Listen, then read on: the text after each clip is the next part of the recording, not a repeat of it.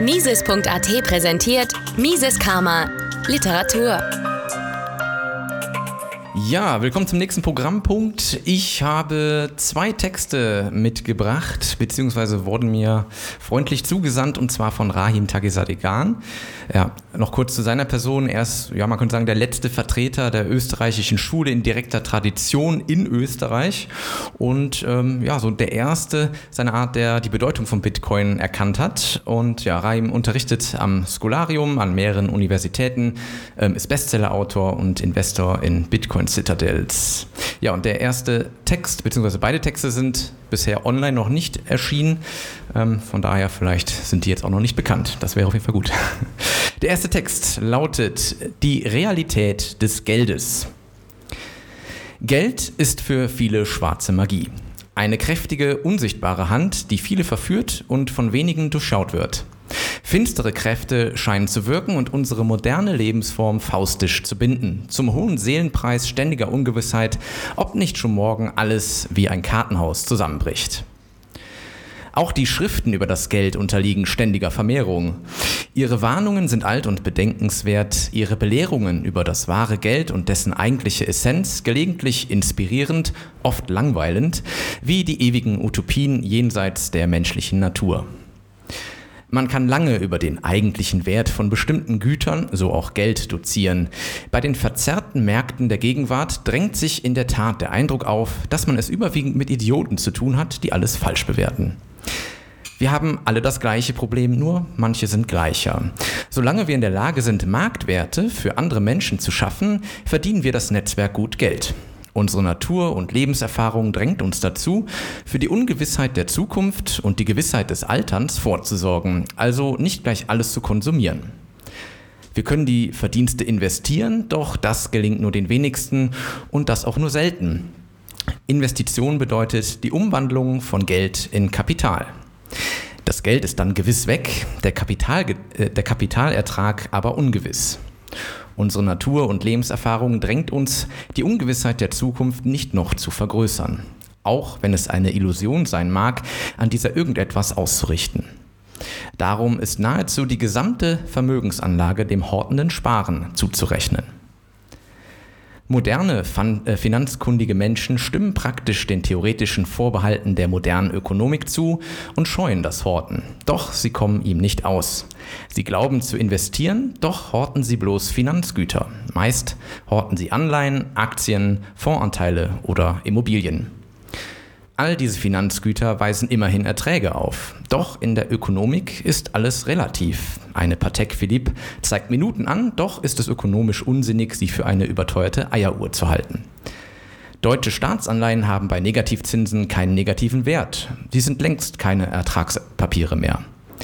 Die aktuellen Kurs-Gewinn-Verhältnisse von Aktien zeigen, dass Dividendenerträge alleine nicht der Grund für Aktienkäufe sein können.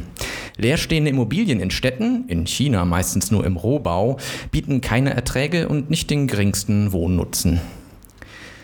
All diese steigenden Zahlungsbereitschaften sind Hinweise auf wachsende Geldmenge, vor allem aber auf Verschiebung eines gewichtigen Teils der Geldnachfrage in knappere oder als knapper empfundene Güter. Knappheit ist leider keine objektive Tatsache, sondern ein relativer, oft subjektiver Umstand. Kurz schien Toilettenpapier eines der knappsten Güter zu sein, doch diese Knappheit war reiner Netzwerkeffekt. Horten ist der Versuch, eine Batterie für menschliche Energie zu finden. Die einfachste Form ist das Ansammeln haltbarer Güter, die gegenwärtig Marktwert besitzen. Auf späteren Marktwert können wir daraus noch nicht schließen. Wie Ludwig von Mises richtig im Regressionstheorem erkannte, können wir uns nur an vergangenen Marktwerten orientieren. Diese Orientierung ist selbstverstärkend. Je geldiger ein Gut ist, desto mehr ist es ein Netzwerkgut. Daher ähnelt jede monetäre Nachfrage Pyramidenspielen und Kulten. Jeder marginale zusätzliche Nachfrager verstärkt eine selbsterfüllende Prophezeiung. Diese massiven Netzwerkeffekte lassen sich bedauerlicherweise ausnutzen.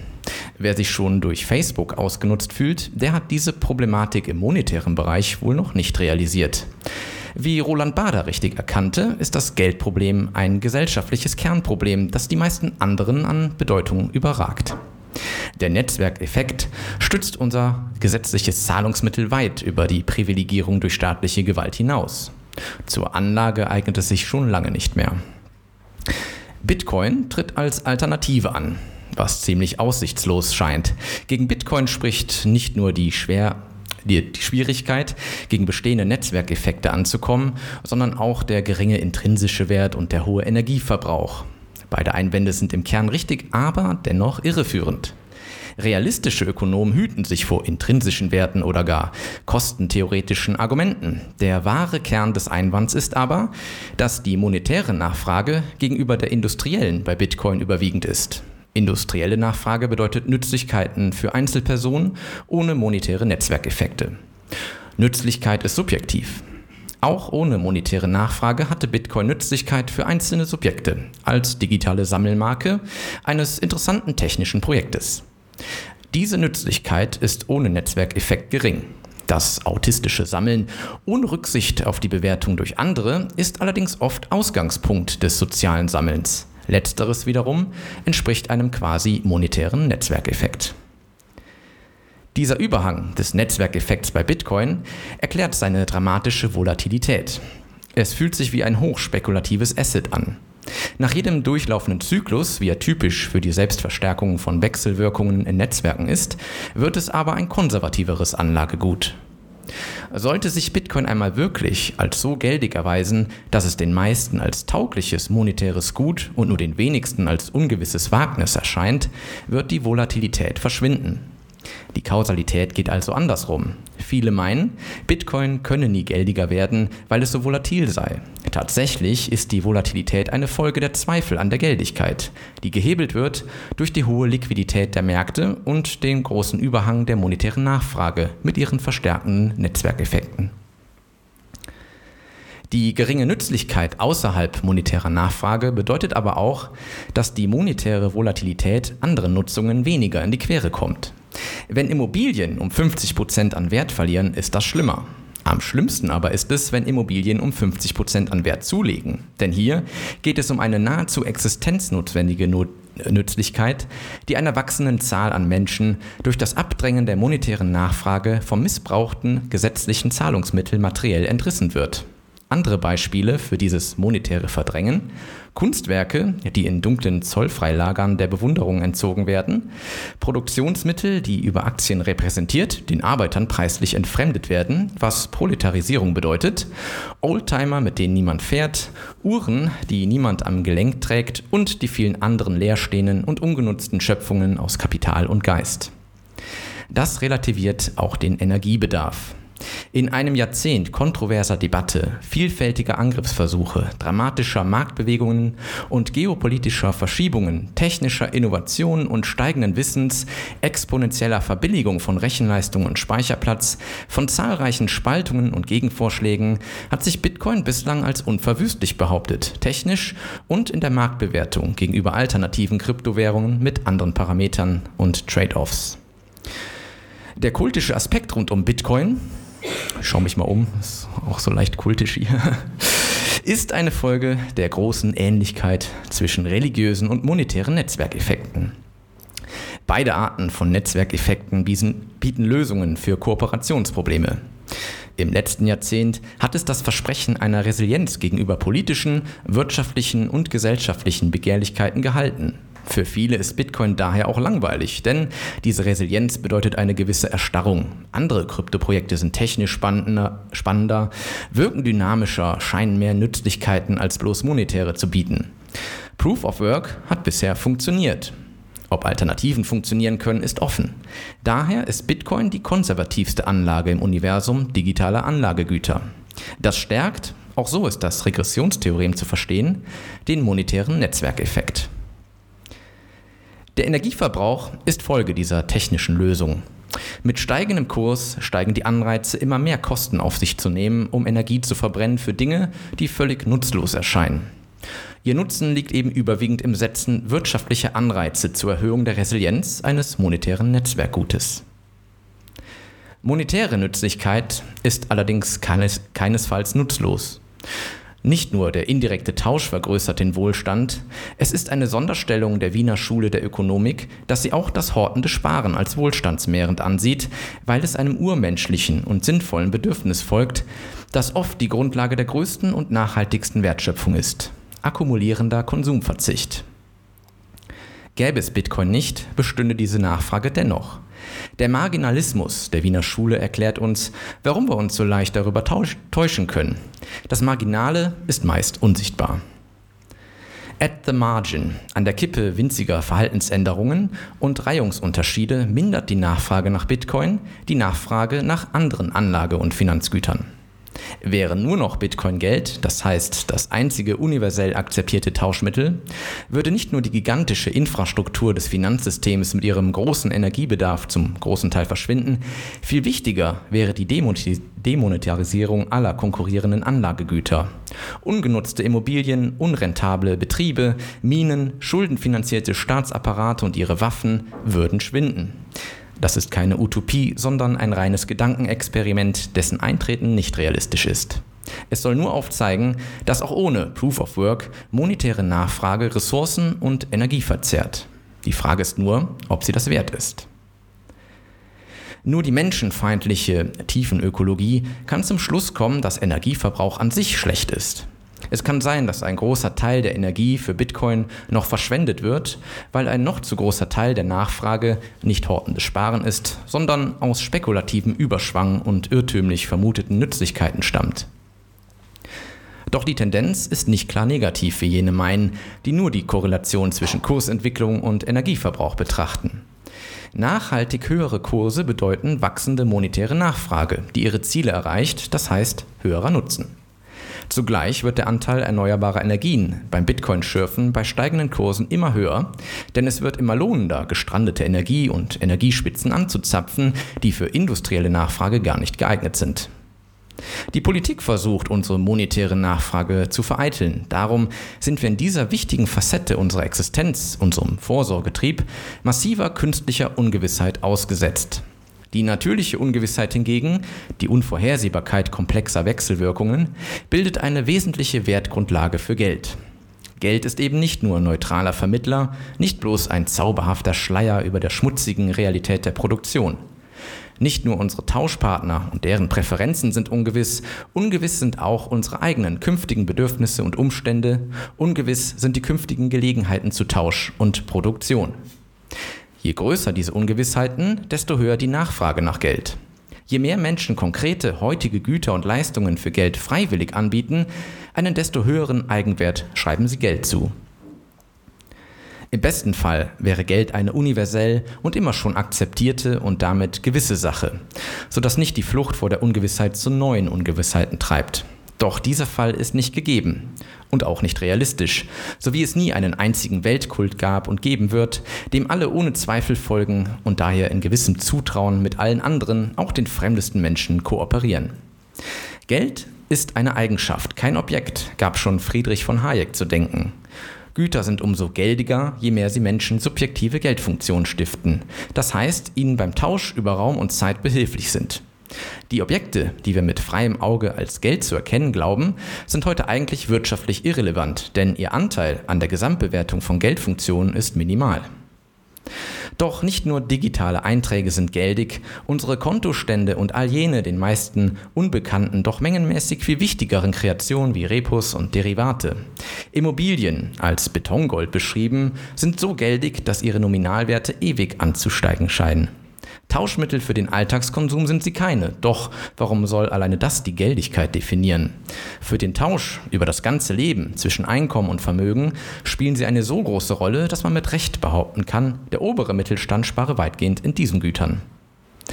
Es wäre natürlich besser für jene, die in Immobilien vor allem wohnen wollen, wenn sie nicht so geldig wären. Doch Belehrungen und Verurteilungen der Geldigkeit gehen stets nur an die Symptome und sollten nicht das empathische Verständnis ersetzen. Dass man in heutigen Scheidemünzen sparen könnte, ist ein Kindermärchen. Noch weniger zum Sparen eignet sich nur Giralgeld. Man mag diese Kleinsparer und Kleinstsparer als dumm verachten. Das wäre aber eine zynische Position, die eher auf jene empathielose Form der Dummheit schließen lässt, die in vielen Akademikerköpfen spukt. Kritische Reflexion ist Kern abendländischer Kultur. Doch dabei sollten wir stets darauf achten, den Erkenntnistrieb nicht mit Rechthaberei zu verwechseln. Gerade bei ökonomischen Fragen richten Besserwisser den größten Schaden an. Die praktischen Besserwisser dozieren über Vermögensanlage. Empirisch gibt es keinerlei Hinweis darauf, dass akademische Zertifikate irgendeine Prognosekraft verleihen können. Ganz im Gegenteil. Es ist mittlerweile recht solide empirisch gesichert, dass die Vorhersagen und Empfehlungen von Akademikern, Publizisten und anderen Experten deutlich schlechter als Zufallstreffer liegen. Akademisch, medial oder staatlich vermittelte Expertise eignet sich daher vor allem als Kontraindikator bei der Anlage. Moralisch noch etwas unter den praktischen Besserwissern stehen nur noch die theoretischen. Anstatt wirklich die Realität zu schauen, schwingen sie sich zu ihren Richtern auf und wollen äh, und vor allem zu Richtern über ihre Mitmenschen. Ihre Systementwürfe kommen mal ohne Zinsen, mal ganz ohne Geld aus. Meist haben sie aber nur weniger radikale Vereinfachungen anzubieten, die idealtypische Definitionen und Behauptungen anstelle der komplexen und rätselhaften Dynamik menschlichen Handelns in großen Gesellschaften setzen wollen.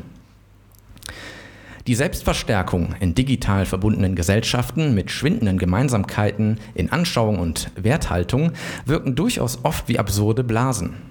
Wenn jeder den digitalen Vermögenswert kauft, den alle anderen kaufen, ist das schon apokalyptische Irrationalität? Nein. Erstens ist diese Zuspitzung reine Fiktion, denn menschliche Vielfalt und Fehler verhindert solche Geschlossenheit. Freiwilliges Handeln auf eigene Rechnung führt zu weniger kritikloser Gleichschaltung im Vergleich zu jenen Bereichen, in denen die Irrenden keinerlei Konsequenzen tragen. Dass alle über dieselbe Klippe springen, kann nur der Politik gelingen und auch dieser nur noch beschränkt. Die Spaltung der Gesellschaft hat auch Gutes. Viel irrationaler ist es, wenn Intellektuelle das behaupten, was alle anderen in ihrer Blase schon behauptet haben. So ist die Gleichschaltung in der philosophischen Wirtschaftskritik viel größer als in der praktischen Wirtschaft. Geld als Netzwerkgut schließlich liefert immerhin einen Grund für die Konvergenz menschlichen Handelns, der symbiotisch und nicht zerstörerisch ist. Sollten tatsächlich einmal alle Menschen auf ein geldigstes Gut höchster Liquidität zusammenfinden können und dürfen, so würde dies breiteren Wohlstand ermöglichen. Es wäre dabei relativ unwichtig, welches Gut das wäre, Konvergenz ist hier ein Wert für sich. Bei Anschauungen ist eine solche spontane Annäherung undenkbar. Als in Europa religiöse und ideologische Spaltungen zunahmen, konvergierte der Geldgebrauch. So kontrastierte einst Roland Bader, Zitat, Wirtschaft verbindet, Politik trennt. Gesellschaft ist ein komplexes, adaptives System und die Geldordnung eine ihrer komplexesten phänomenologischen Ebenen. Sie krankt vor allem an den Heilungsversuchen ökonomischer Quacksalber. In ungeduldiger Moralisierung der Wirtschaft wird allzu schnell der Dummheit und Charakterschwäche der Mitmenschen zugeschrieben, was sich auch mit etwas Empathie verste verstehen ließe. Doch dazu müsste man tiefer gehen, als nur die Symptome zu betrachten und immer neue Interventionen zu verschreiben. Die Märkte sind in höchstem Fieber, ihr Rausch ist leicht zu diagnostizieren. Doch nur der schlechteste Arzt schiebt die Schuld auf das Fieber.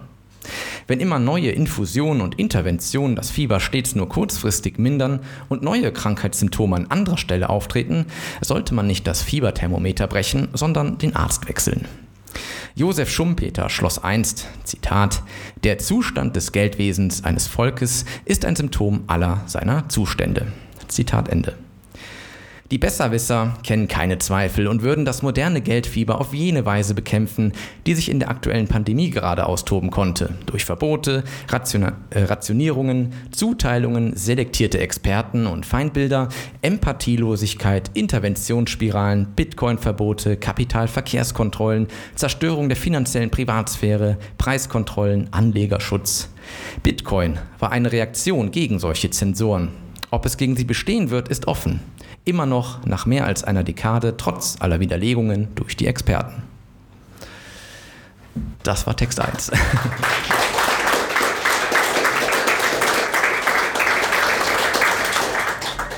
Mises Karma, der freiheitliche Podcast. Eine Produktion von Mises.at. Hat Ihnen diese Folge gefallen? Dann teilen Sie diese Episode in den sozialen Netzwerken und hinterlassen Sie eine Bewertung auf Apple Podcasts. Um keine Folge zu verpassen, abonnieren Sie Mises Karma auf Spotify, Apple Podcasts, Deezer, Google Podcasts, Amazon Music, YouTube und überall dort, wo es Podcasts gibt. Für Anregungen, Fragen und Kritik nutzen Sie das Kontaktformular auf miseskarma.de.